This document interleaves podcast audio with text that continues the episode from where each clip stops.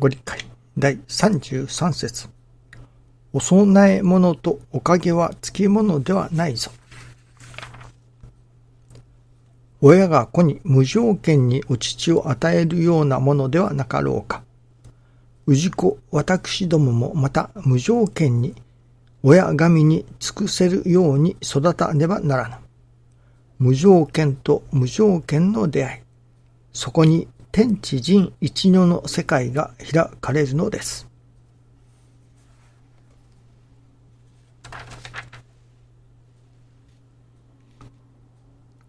お供え物とおかげはつきものではないぞと。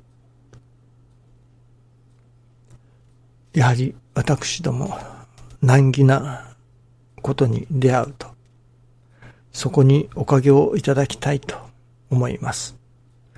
どうしたらおかげがいただけれるだろうかと、今の難儀から抜け出せるだろうかと願います。そしてそこに、これはお供えをすることによっておかげをいただく。ということ。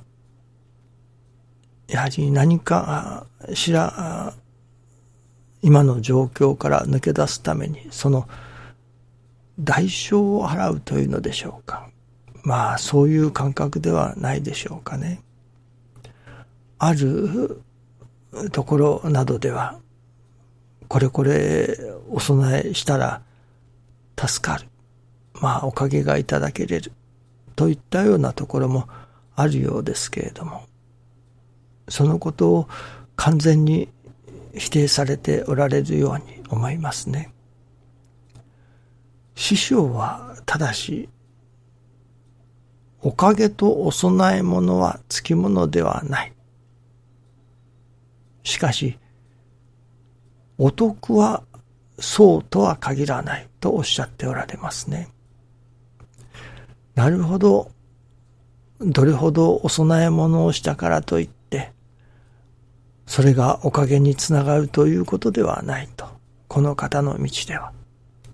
しかしそのお得というものは、まあ、それはお供えをするという意味合いがまた違ってくるのでしょうけれども、お得が欲しいからお供えをするというお供えではなく、自らの牙城、牙欲を話すという意味でのお供え。そこにやはりお得がいただけれるということかもしれませんね。お得が欲しいから、おかげが欲しいから、お供えをする。いわばお供えでおかげを買う、お得を買う、というような、そういう心根、心根には、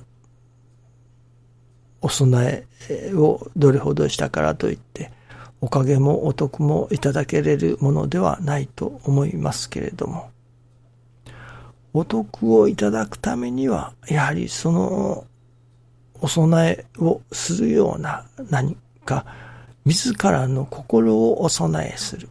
汚い心をお供えする。その画情、画欲をお供えする。といったような潔い心がなければ、とてもお得をいただくということはできないということではありますね。今朝は、しきりに難儀な人々がどうしたら助かられるだろうか。ということが、しきりに新中記念の時に思わされました。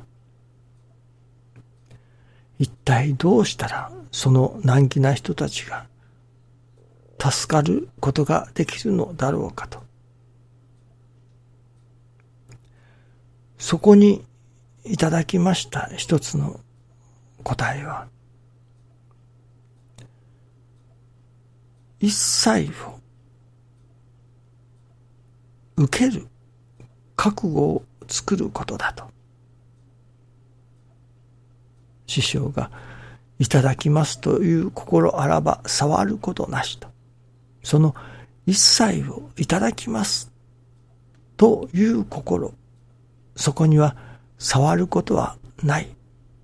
おかげがいただけれる。というわけですね。まずはその一切を受けますというその腹決め、覚悟ができなければならないと。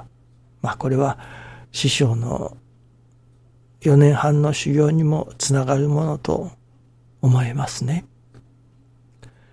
一切を受け抜くぞというその腹がまず決まることだと。その腹が決まらないとなかなか助かるということにはなっていかないと。いわゆる好き嫌いをしていたのでは、あれは好きだけれども、これは嫌いだと。いわゆる好き嫌いをしていたのでは、なかなか助かりにはならないと。どんなものでもありがたく美味しくいただけれるようになる。ためには、まずはどんなものでもいただくぞと。どんなものでも受けていくぞと、その腹を決めなければならないと。一切のものを受けていくという腹を決めることがまず第一だと。